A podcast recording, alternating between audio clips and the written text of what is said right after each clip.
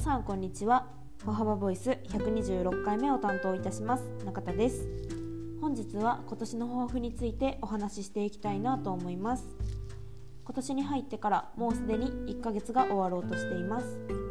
2022年もすごくあっという間に終わってしまうんだろうなと感じています。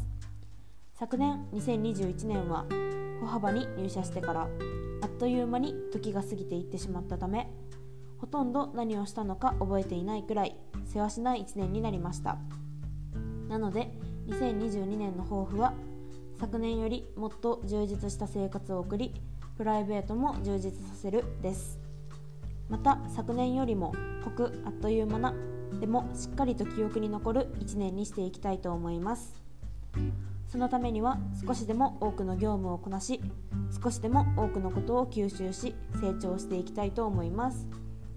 そして人としても少しでも成長できればいいなと思います。今年の春には新たに新入社員の方が入社されます。以前社長に言われたのですがいつまでも新入社員という気持ちでいてはいけないなと強く思いました。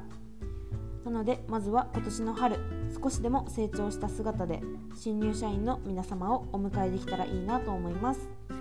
次回は歩幅ボイス127回目。佐々木さんよろしくお願いいたします。